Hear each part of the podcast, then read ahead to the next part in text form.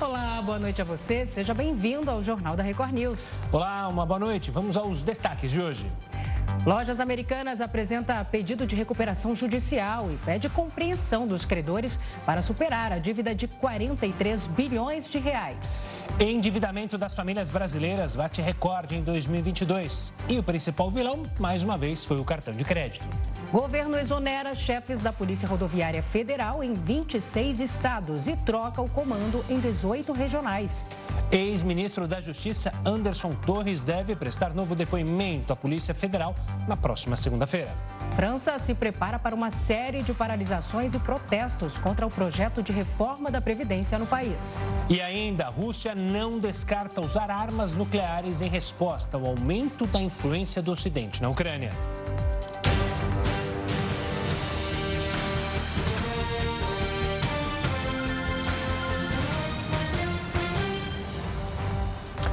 Anderson Torres deve prestar um novo depoimento na Polícia Federal já na próxima segunda-feira. No último depoimento, Torres ficou em silêncio. A defesa do ex-secretário afirma que ele está disposto a responder todas as perguntas que lhe forem feitas, mas só responderá após os advogados terem acesso ao inquérito, o que deve ser feito até amanhã. Durante encontro com reitores, o presidente Luiz Inácio Lula da Silva afirmou que a autonomia de universidades públicas está garantida. O presidente disse nesta quinta-feira que a autonomia das instituições de ensino superior no Brasil será garantida durante o seu governo, sem interferências políticas para a escolha de reitores e diretores.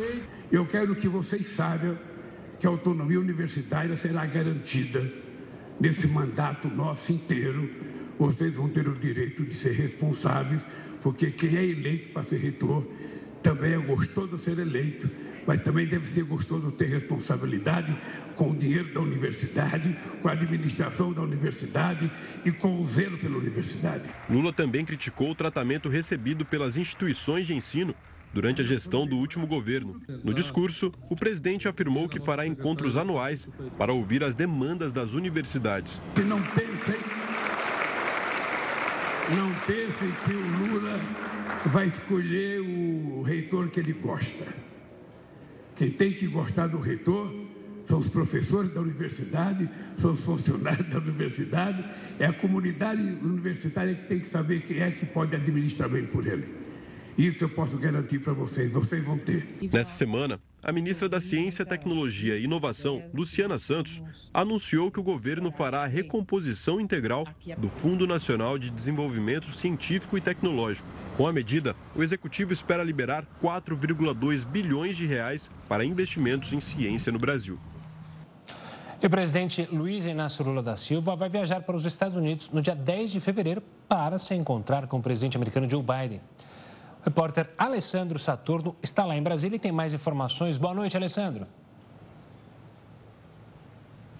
Oi, Gustavo. Boa noite para você, para Salso e a todos que nos assistem. Bom, esse convite aí de Joe Biden foi feito ao presidente Lula tão logo ocorreram os ataques aqui em Brasília. Essa é a terceira vez que o presidente vai até um país é, estrangeiro, né, justamente é, para tentar fazer esse realinhamento, esse reposicionamento do Brasil no cenário internacional. É a terceira vez que o presidente vai a um outro estado, né, a um outro país, desde que tomou posse.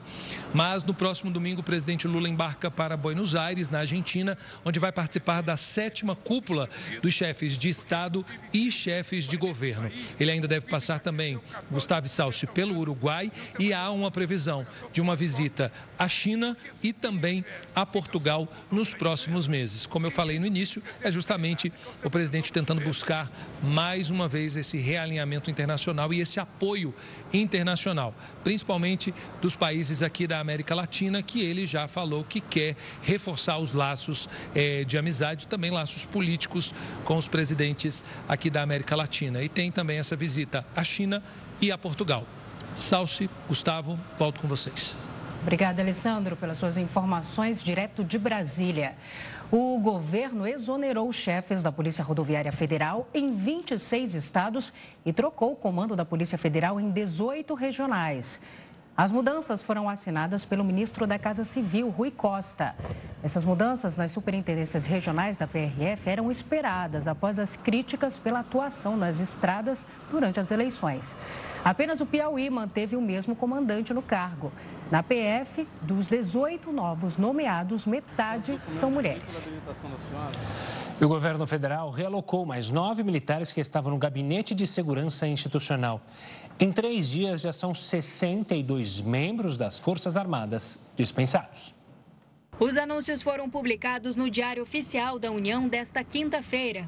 Dos nove militares dispensados nesta quinta, seis atuavam no escritório de representação do GSI no Rio de Janeiro. Os outros três estavam lotados na Secretaria de Segurança e Coordenação. Com a medida, eles serão realocados em outras frentes de atuação das Forças Armadas. Nesta quarta-feira, o governo do presidente Luiz Inácio Lula da Silva já havia dispensado 13 militares das funções no gabinete gabinete. Na terça-feira, outros 40 membros das Forças Armadas que atuavam na segurança de Lula em Brasília foram realocados, além de outros 16 lotados em outras áreas da presidência da República. As mudanças na estrutura que compõe a base mais próxima da presidência ocorrem após algumas declarações de Lula que demonstram desconfiança em relação aos militares, principalmente após os atos extremistas do dia 8 de janeiro, em que vândalos invadiram as sedes dos três três poderes em Brasília.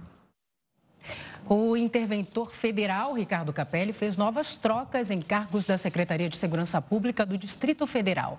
Capelli fez trocas no Detran, na Casa Militar e no Centro Integrado de Operações de Brasília. O delegado da Polícia Civil, Celso Lima, assumirá interinamente a Secretaria Executiva um acordo entre a governadora em exercício, Serena Leão, o interventor federal e o ministro da Justiça, Flávio Dino, permitirá que o governo federal escolha o novo secretário de Segurança do Distrito Federal. Um modelo impulsionado pela pandemia de Covid-19 é a chamada Semana de Quatro Dias de Trabalho. Imagina só, apesar de, dessa possibilidade de um dia mais de folga, a tendência abre um debate sobre as mudanças no salário. Hora de conversar com Heródoto Barbeiro.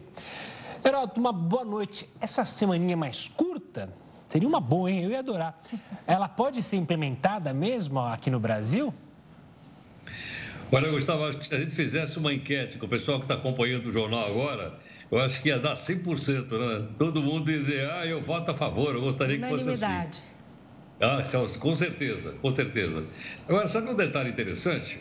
É o seguinte, é que é, quando começou a era industrial, é, e hoje o mundo praticamente está mais na era industrial, haja vista que a agricultura hoje está muito mecanizada, é, a pessoa trabalhava sábado, domingo, feriado e trabalhava uma média de 15 a 16 horas por dia. Isso foi na Inglaterra, logo no começo da Revolução Industrial. Imagine trabalhar 14 ou 15 horas por dia numa fábrica da Inglaterra.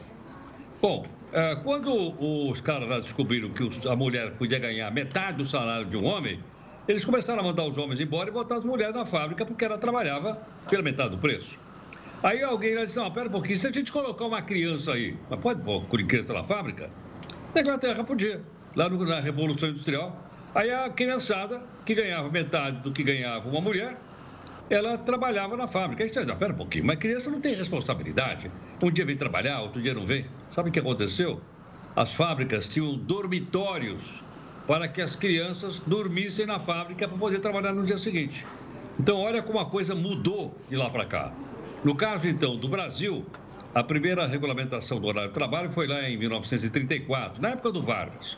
Aí estabeleceu o seguinte: limite de 8 horas por dia e 44 por semana. Então, para trabalhar 44 por semana, tem que trabalhar segunda a sexta, 8 horas, e mais 4 horas no sábado. Isso no Brasil. Em alguns países do mundo já existe esse sistema de trabalho, não de cinco dias, mas de quatro dias. Já existe, mas não é no país. Porque eh, fora do Brasil, essas coisas são resolvidas diretamente entre a empresa e o sindicato. Então, em, algumas, em algumas empresas, da França, da Inglaterra, já existe o sistema de trabalho de quatro dias e não de cinco dias. Agora, olhando para frente, será que isso vai, vai, vai, vai se desenvolver no mundo? Vai. Por que razão? Tecnologia está cada vez mais atenta, com você que tem cada vez mais máquinas trabalhando, menos seres humanos e mais máquinas. Para você ter uma ideia, na Holanda tem uma fábrica de barbeador, na fábrica inteira, no chão de fábrica inteira, tem nove pessoas trabalhando e eles produzem barbeador para vender no mundo inteiro. Então, vai indo nessa direção. Né? E das pessoas, então, trabalharem menos horas e trabalharem quatro horas por dia. Eu não sei, uh, logicamente, uh, a velocidade com que isso vai sair, por exemplo, dos países mais avançados industriais e chegar até, por exemplo, o Brasil. Mas veja, nós ainda temos 44 horas de trabalho por semana. E algumas empresas trabalham 40 horas, mas para isso tem que haver uma, um acordo entre o patrão de um lado e o sindicato do outro lado. Vai nessa direção? Vai. Isso vai vingar? Provavelmente por causa da tecnologia que a gente está vivendo nos dias de hoje. E, Heraldo, outra coisa que a gente tem que levar em consideração é a quantidade de feriados que a gente tem aqui no país, né? Sem dúvida alguma. É verdade, nós temos mais feriados do que outros países do mundo. E sabe de uma coisa interessante, Salsi? É, outro dia eu estava vendo um cidadão que pegou uma semana de férias. Como assim? É, é, só uma semana de férias. Mas aqui nós temos 30 dias corrido, não é isso? Sim. Eu não me lembro agora se era na Coreia ou no Japão. Só uma semana. E outro detalhe: sabe quantos dias de férias tem um trabalhador nos Estados Unidos? Zero. Nossa. Ué, mas ele não tira férias? Tira. Ou seja, ele tem que negociar com o patrão e aí, então, ele, ele é concedido uma semana ou 15 dias de férias. Detalhe, o cara não recebe nada. Pois é, essas questões trabalhistas tem o. É, em cada país, especialmente, tem o status quo, né? É, como a coisa funciona. Então, mudar isso, às vezes, gera revoluções, como você falou lá atrás na história, para mudar, para ter direitos, para se adequar a uma nova era. E eu dou, dou um exemplo rápido aqui do que a gente imaginava que ia mudar rapidamente, a questão do home office. Você lembra, Heroto? A gente teve inúmeras conversas aqui. Olha, o home office talvez venha para ficar, venha para ficar. Mas quando a pandemia amenizou, aquela turma que falava, olha, o home office está legal para caramba, olha, vai funcionar.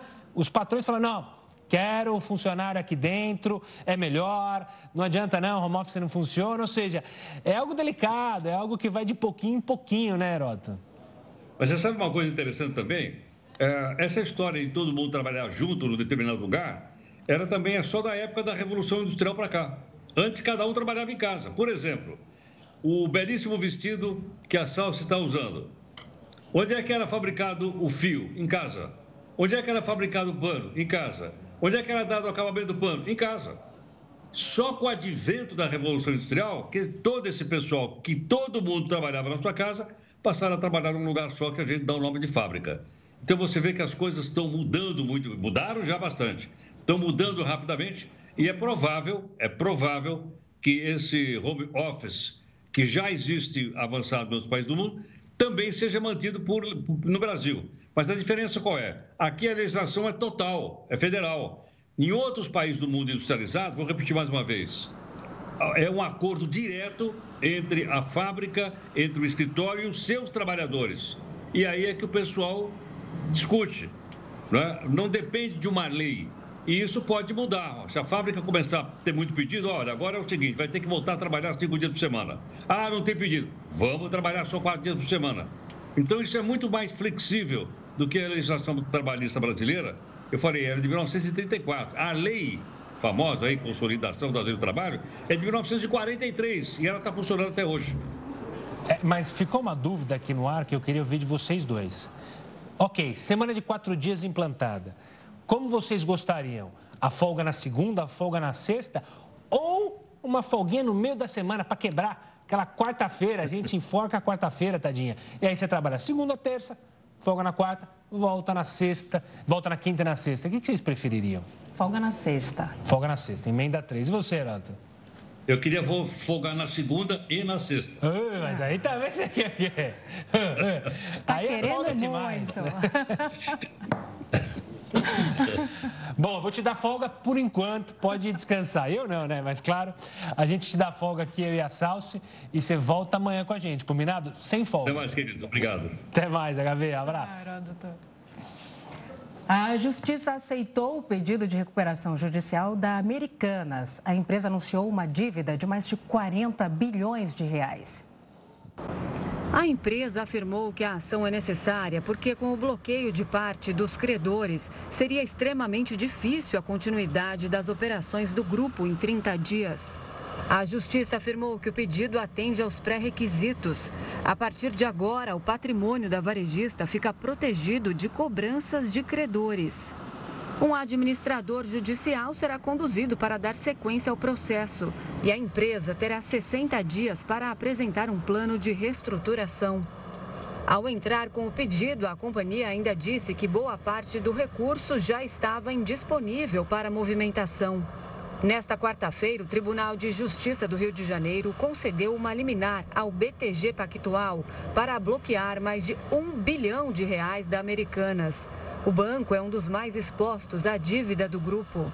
Na ação, a varejista afirmou que possui apenas 800 milhões de reais em caixa, sendo que uma parcela está indisponível para movimentação.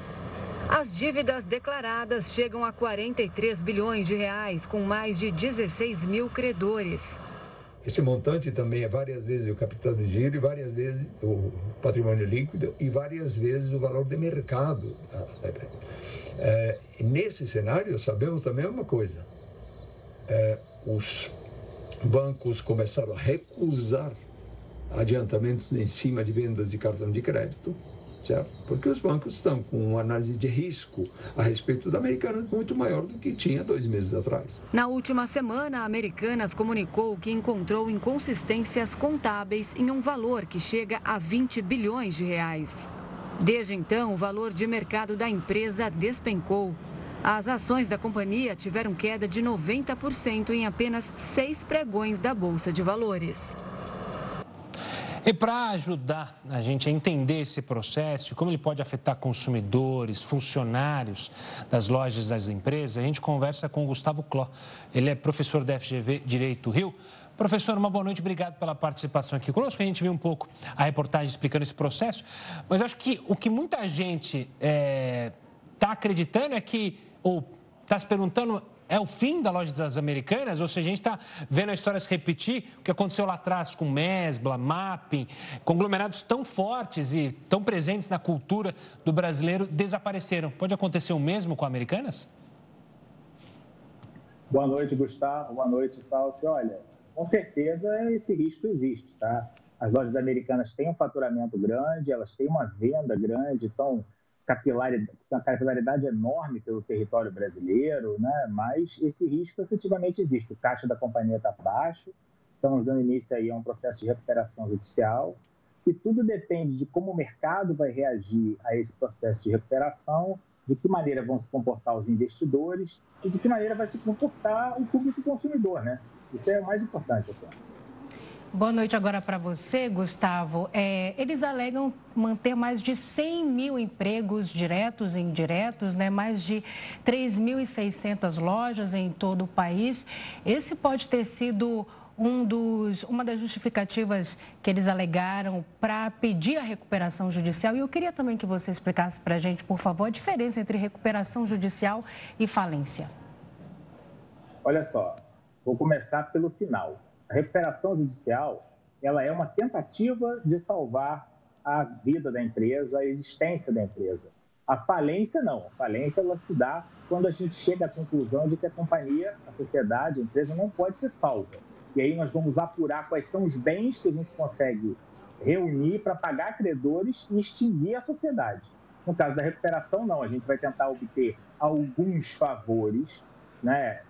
Chamar de favores é, é, é, me parece claro, não é exatamente isso, tá? A lei prevê, né? não é bondade, a lei prevê essa possibilidade. Mas obter algum, algum dilatamento de, de, de pagamento, diminuição de pagamento, condições especiais, para ver se, de uma maneira obrigatória, compulsória, obrigando os credores a aceitar essas condições especiais, a gente possa salvar as lojas americanas, aliás, como se salvaria qualquer outra companhia, tá? É, esse processo de recuperação judicial ao qual a americana está submetido, ele hoje acontece com centenas de companhias brasileiras, como acabou de terminar, inclusive, com a Oi. Mas é que, no caso de companhias como a Oi ou como as americanas, são companhias muito grandes e que chamam muito a nossa atenção. Né? Professor, para quem está em casa, conhece alguém que trabalha nas lojas americanas ou que é, tem justamente contratos com as lojas americanas, durante esse processo, Há demissões? Não há demissões? O que a empresa pode e não pode fazer, principalmente com aquele elo mais fraco da cadeia, né? quem está justamente na base? Existe o risco de demissões. Esse risco ele é real, de se fechar a loja, se fazer downsizing, diminuir o tamanho da companhia, tudo, todos esses riscos, eles existem. Penso, todavia, que esses riscos são menores é, nas americanas do que seriam, por exemplo, numa montadora de veículos. Porque a verdade é que o varejo depende do PDD, depende do ponto de venda. Se eu extingo o ponto de venda, eu estou matando o varejo. Então, é, esse risco ele é real, ele nos preocupa a todos, mas eu penso que ele é um risco moderado. As americanas não podem abrir mão dos seus funcionários e, dos pontos de venda, porque efetivamente isso representa para alguns segmentos onde Americanas atua, uh, basicamente o grosso das vendas. É claro que há segmentos onde Americanas atua que são segmentos muito focados, muito voltados para o e-commerce. Eletrodoméstico, linha branca, o e-commerce é representativo. O e-commerce ele, ele sobrevive com uma quantidade menor de funcionários e há muitos terceirizados envolvidos no e-commerce, né? Tanto do ponto de vista do marketplace, ou seja, pequenas e médias empresas que vendem seus produtos dentro das lojas americanas, da americanas.com, quanto uh, terceirizados que fazem a logística, né? Armazenamento, transporte e entrega. Essas pessoas também podem ser muito afetadas pela crise das americanas. Gustavo, existe a possibilidade da Americanas migrar completamente para essa área online, virar um, um, uma, uma loja online, como Netshoes, por exemplo, e os pontos físicos serem completamente extintos? Salsa, essa possibilidade existe sim, mas eu penso que ela é pequena. É, lojas americanas, hoje, americanas.com, eles têm uma participação muito grande no mercado de alimentação. Tá? Uh, inclusive, vocês devem se lembrar que durante a pandemia, Americanas participou em vários municípios de litígios nos quais ela alegava que ela era um fornecedor de alimentos e por isso ela não poderia ser fechada durante a pandemia e obteve várias liminares nesse sentido. Esse setor de alimentação, de bebida, de vestuário, de pequenas compras de produtos de limpeza ou de beleza, e isso que responde por um pedaço grande das vendas americanas, online ele é muito incipiente. Então, eu acho que esse risco é menor em americanos do que é, por exemplo, em alguém que efetivamente, a sociedade que efetivamente se dedicasse só a eletrodomésticos, como são alguns dos seus concorrentes, que tradicionalmente sempre atuaram só no setor de eletrodoméstico, linha branca, e que agora estão ampliando a base de consumidores para outros setores. Um exemplo famoso é a Magalu.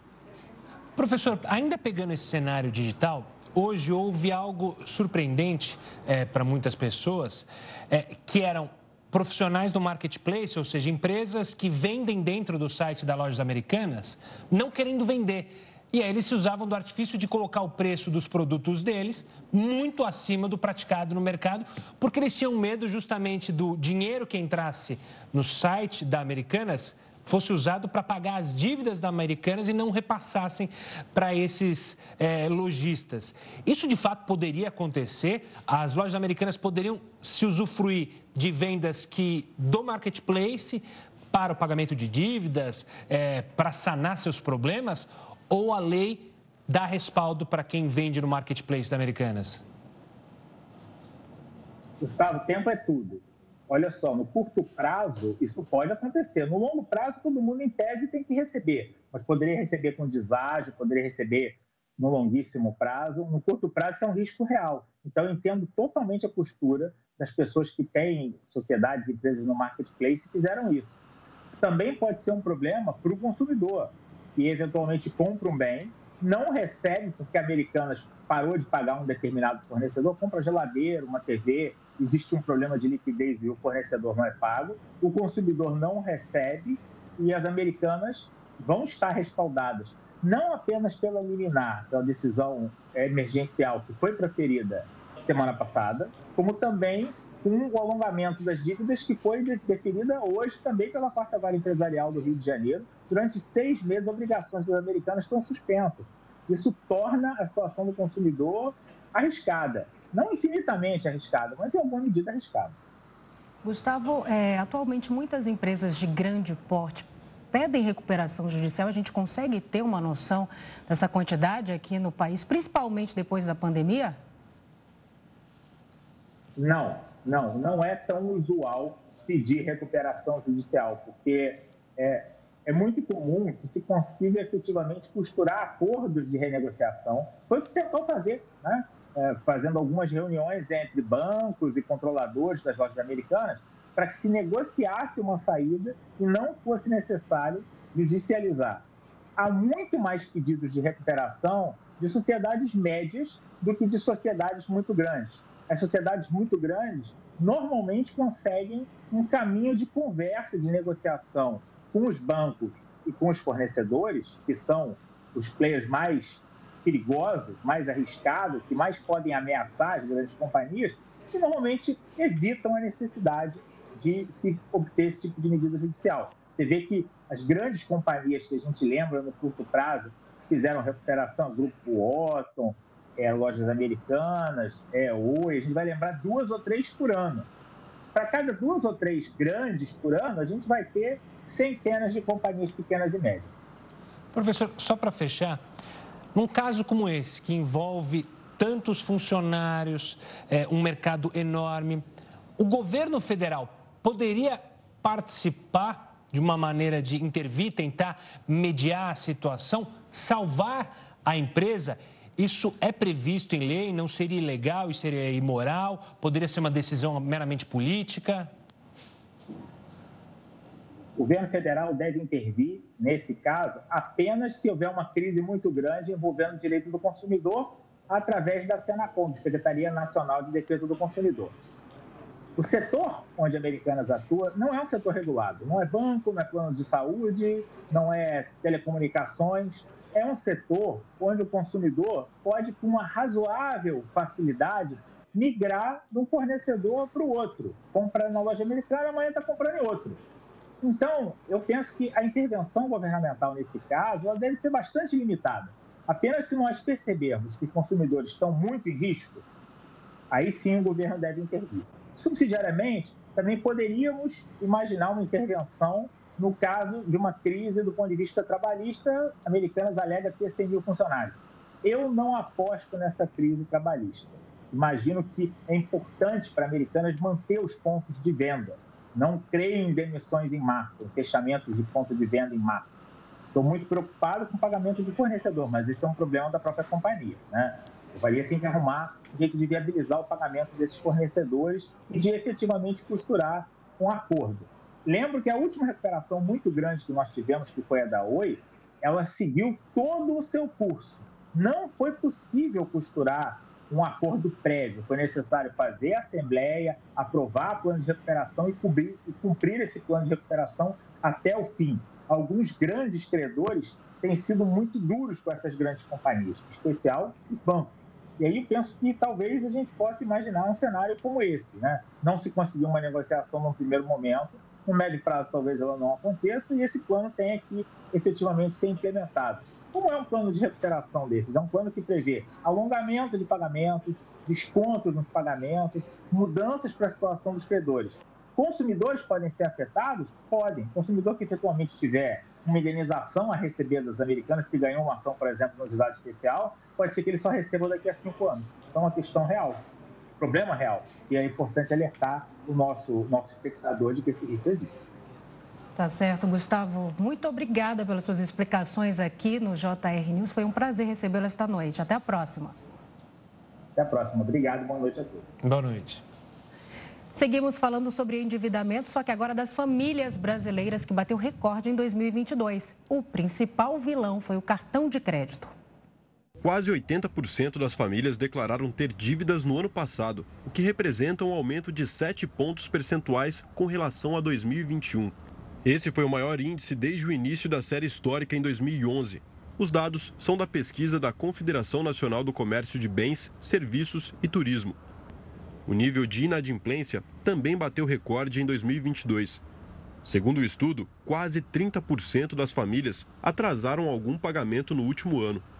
A modalidade de dívida mais citada continua sendo o cartão de crédito, com 86%. Na sequência, aparecem carnês e financiamento de carros. A pesquisa também apontou que a maioria das pessoas endividadas são mulheres, com menos de 35 anos e renda familiar de até 10 salários mínimos. Os superendividados também atingiram o maior patamar desde o início da pesquisa, com mais de 17%. Nessa categoria estão pessoas que comprometem boa parte da renda com o pagamento de dívidas. Na média, o brasileiro usou 30% do que recebe para quitar débitos. Entre as famílias de renda mais baixa, 20% usam mais de 50% da renda mensal para o pagamento de dívidas. No grupo que recebe mais de 10 salários mínimos, esse número cai pela metade. E a França se prepara para uma série de paralisações e protestos contra o projeto de reforma da Previdência no país. O projeto enfrenta a oposição de sindicatos e partidos de esquerda e de extrema direita. Há paralisações marcadas no transporte público de Paris, nas universidades, na polícia e em penitenciárias. Já no setor privado, haverá greve nas empresas de energia e entre os tripulantes da aviação comercial. Além da greve, os movimentos convocaram manifestações públicas em praticamente todo o país. O novo texto pretende aumentar a idade mínima da aposentadoria de 62 para 64 anos até 2030, além de antecipar para 2027 o aumento de 42 para 43 anos de contribuição para conseguir uma aposentadoria integral. O presidente francês Emmanuel Macron afirmou que, independente das manifestações, vai seguir com o projeto de reforma previdenciária. Segundo ele, a reforma foi apresentada de forma democrática e será debatida no parlamento francês. E atenção, milhares de manifestantes em Lima e no resto do Peru entraram em confronto para exigir a renúncia da presidente do país, Dina Boluarte. A capital do Peru, Lima, foi tomada por uma grande manifestação, você acompanha nas imagens, contra a presidente Dina Boluarte após um mês e meio de agitação social que já deixou mais de 50 mortos e centenas de feridos. Milhares de pessoas saíram às ruas da capital e em outras regiões do país nesta quinta-feira. Mais de 11 mil agentes das forças de segurança foram mobilizados para tentar conter a população e diversos confrontos foram registrados. Escassez de ovos no exterior deve influenciar no preço do produto nos próximos meses. É o que a gente fala já já aqui no Jornal da Record News. E o ministro Alexandre de Moraes manteve a prisão de 740 presos que foram detidos nos atos extremistas contra as sedes dos três poderes em Brasília. A prisão em flagrante dos 740 vândalos foi convertida em preventiva pelo ministro do Supremo. Moraes considerou que as condutas ilícitas são gravíssimas e tiveram como objetivo coagir e impedir o exercício dos poderes constitucionais. Ainda segundo o magistrado, os invasores afrontaram o Estado democrático de direito e a liberdade de expressão. Agora, uma notícia boa para o mercado de trabalho. A taxa de desemprego no Brasil caiu para 8,1% no fim do ano passado. O dado é o menor nível para esse trimestre desde 2014, quando a economia nacional mergulhava em uma crise econômica. À época, a taxa estava em 6,6%, segundo a PNAD contínua, a Pesquisa Nacional por Amostra de Domicílios. A população desocupada, que estava em 8,7 milhões de pessoas em novembro, recuou 9,8% frente ao trimestre terminado em agosto e 29,5% na comparação com novembro de 2021. Trata-se do menor contingente desde o trimestre encerrado em junho de 2015.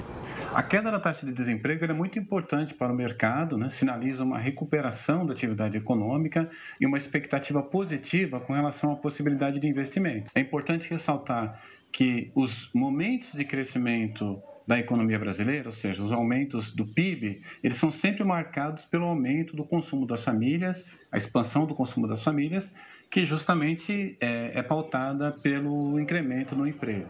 Já o número de trabalhadores, que são as pessoas ocupadas em idade de trabalhar, foi estimado em 57,4%, cerca de 0,3% a mais, frente ao trimestre encerrado em agosto. O principal impacto para o aumento da ocupação veio dos empregados com carteira assinada no setor privado, que cresceu 2,3%, que dá cerca de 817 mil pessoas em relação a agosto. Na comparação anual, ainda há um problema na economia brasileira, porque a taxa de informalidade, mesmo em queda, ela é muito elevada. Então, nós estamos falando de aproximadamente 38 milhões de trabalhadores na informalidade. Então, realmente, é um número ainda é, bastante preocupante. Então, essa queda na informalidade de forma mais robusta, ela deve acontecer ao longo do tempo, né? ou seja, é um, é um processo de longo prazo que não dá para ser para acontecer num período muito curto. A taxa de desalentados, que são aqueles que desistiram de procurar emprego, teve queda de 203 mil pessoas, uma redução de 4,8%. Em novembro, esse contingente de trabalhadores era estimado em 4,1 milhões. E a nova lei de câmbio e capital internacionais permite a compra e venda de moeda estrangeira entre pessoas físicas. Apesar de ser uma operação comum até então, esta prática era proibida e configurava crime de evasão de divisas. A operação era permitida apenas para corretora de valores e instituições financeiras. Segundo o texto, a partir de agora, as pessoas físicas poderão negociar até 500 dólares ou o equivalente em outra moeda o vendedor vai precisar declarar a operação no programa Ganhos de Capital do governo federal. Já o comprador, caso não gaste o valor até o fim do ano em que adquiriu a moeda, precisa declarar a quantidade para a Receita Federal. A escassez de ovos no exterior não deve afetar o estoque do mercado interno brasileiro, porém deve influenciar em alta no preço do produto. Uma mistura de fatores pode elevar ainda mais o preço do ovo no Brasil. Estados Unidos, Japão e países da Europa estão sofrendo com a escassez do produto por conta da gripe aviária. Somente no país norte-americano, mais de 50 milhões de aves morreram vítimas da doença em 2022. A variação cambial, com o dólar passando dos R$ 5,00 e a alta dos combustíveis também impactam no preço por aqui. Agora, naturalmente, o Brasil pode ter um aumento de preços dos ovos em função do aumento excessivo dos custos de produção. Lembrando que milho e farelo de soja correspondem a 80% do total dos custos de produção. E esses custos do milho e do farelo de soja aumentaram mais de 150% nos últimos anos. Ano passado, a Associação Brasileira de Proteína Animal contabilizou uma produção com cerca de 52 bilhões de unidades. Em 2023, deve recuar para 51 bilhões. As exportações, por outro lado, devem ter avanço de 10% e chegar às 11 mil toneladas, justamente devido à escassez em outras partes do mundo. Porém, nada que possa atrapalhar o mercado interno. Mas é importante a gente dizer que o Brasil exporta apenas 0,5% do total produzido. 99,5% então ficam aqui para o consumidor doméstico. Então não há risco de falta de produto aqui no nosso país. O que pode eventualmente acontecer é naturalmente um ajuste de preços para que os produtores possam continuar produzindo e ofertando essa proteína de qualidade que também ainda é bastante acessível. Um levantamento recente do Departamento Intersindical de Estatística e Estudos Socioeconômicos do Pará observou uma variação de 15% a 18% na mercadoria em 2022 em Belém, contra uma inflação calculada em 5,93% para o mesmo período. É difícil prever quando os preços podem, podem baixar, porque a gente está vinculado a, a, vários fatores, como, como eu disse, a produção, a produção interna, a demanda externa, os fatores cambiais, tudo que acabou influenciando a subida de preço podem, podem acabar mudando. Né? A própria produção internacional aumentando, os preços tendem a cair no exterior e isso acaba uh, uh, refletindo aqui no Brasil. A Amazon é considerada a marca mais valiosa do mundo. É o que nós mostramos já já no Jornal da Record News. E a Amazon foi considerada a marca mais valiosa do mundo, de acordo com a consultoria Brand Finance. A empresa conquistou a primeira posição mesmo após seu valor de mercado ter caído 15% neste ano, chegando a 299 bilhões de dólares. Na sequência aparecem a Apple e o Google. Na lista de 500 marcas mais valiosas ainda constam três bancos brasileiros. O Itaú, que se consolidou como a mais valiosa da América Latina, Banco do Brasil e Bradesco. E você teria coragem de andar em um robotáxi? Você teria coragem? Eu teria, mas só se ele conversasse também, que nem os taxistas conversam. Bom, empresas automobilísticas têm investido nesse tipo de serviço e a tecnologia já é testada em algumas capitais da China e dos Estados Unidos, algumas cidades da China e dos Estados Unidos. Quem nos explica melhor o funcionamento desses carros autônomos é o Gil Giardelli. Ele é professor de estudos do futuro e apresentador do programa O Imponderável aqui na Record News. Oi, Gil, boa noite para você. Seja bem-vindo ao Jornal da Record News. Boa noite, Salsi. Boa noite, Gustavo. Uma honra estar com vocês. Obrigada. Gil, deixa eu te perguntar uma coisa. A Tesla ainda enfrenta algumas dificuldades né, nos Estados Unidos para a circulação é, desse tipo de carro, desse tipo de táxi, mas como é que funciona na China? Ela ampliou né, a circulação do robotáxi, mas depende muito da legislação, de, depende da, da legislação de cada governo. Como é que funciona para que esse robotáxi tenha autorização para circular de fato no país? É importante dizer, primeiro, que tudo isso começou, né, o primeiro carro autônomo, na década de 20 do século passado. E aí, quando aconteceu é, em 2005, o primeiro carro totalmente autônomo rodou mais de 200 quilômetros ali na Califórnia. A partir dali começa uma grande corrida entre os chineses e os americanos. A China foi a primeira a liberar numa cidade, né, em Xangai, o funcionamento desse tipo de carro, mas era numa área bem restrita e sempre tinha que ter ali um motorista atrás do volante que, se qualquer coisa, tocava nele. Isso continuou, esse motorista na China, ele mudou de nome, ele virou um agente de segurança, ele se mudou para o banco do passageiro. Só que aí São Francisco, né, no ano passado, foi o primeiro a autorizar é, a utilização é, desse tipo de carro totalmente autônomo, sem nenhum toque humano. E é muito interessante ver a, a sensação das pessoas, o rosto dela, o que elas estão sentindo quando elas estão ali rodando em qualquer horário em São Francisco com esses carros autônomos. É realmente é, já já o volante está sumindo, o motorista já sumiu. E quanto à segurança? Vez ou outra a gente acompanha alguns acidentes ocasionados por carros autônomos, por problemas que acontecem esporádicos. Isso pode ser um dificultador para que essa tecnologia se espalhe para todo mundo. Obviamente que a gente está começando a falar grande, de grandes países, de países com um poder aquisitivo maior, mas essa questão da segurança, ela já está bem contornada? Você falou, não precisa nem ter mais é, motorista ali junto, nem um, alguém no banco do lado para manter a segurança. Ou seja, isso está bem afinado já? É, é, existe uma associação mundial de engenharia que ela coloca de, do nível 1 ao nível 5. Esses carros que já estão rodando, eles já estão no nível 4, né? estamos muito próximo de chegar no nível 5. Quando ele começa a chegar no nível 5, é, os acidentes de automobilísticos cairão para apenas 0,5. Então a gente vai ter uma redução de mais de 99%. E, e a maioria, e todos os acidentes que aconteceram né, nos últimos tempos, quase nenhum deles foi por causa do software, foi por algum erro humano né, de, por exemplo, uma pessoa que infelizmente foi atropelada numa cidade por um carro autônomo, é que ela ficou pisando e voltando várias vezes da faixa de pedestre. E aí o carro entrou no colapso. Claro que isso não está certo para o carro, mas isso já foi corrigido.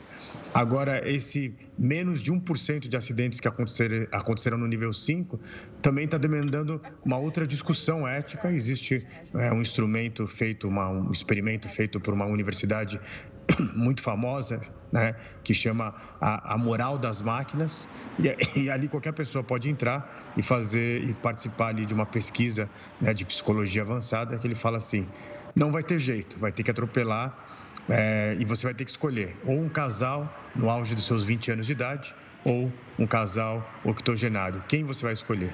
E digamos que você tenha que escolher, porque um, menos de 1% do acidente vai acontecer, você tem que escolher o casal octogenário. Aí o sistema de inteligência artificial diz: e se for alguém da sua família, você manteria isso?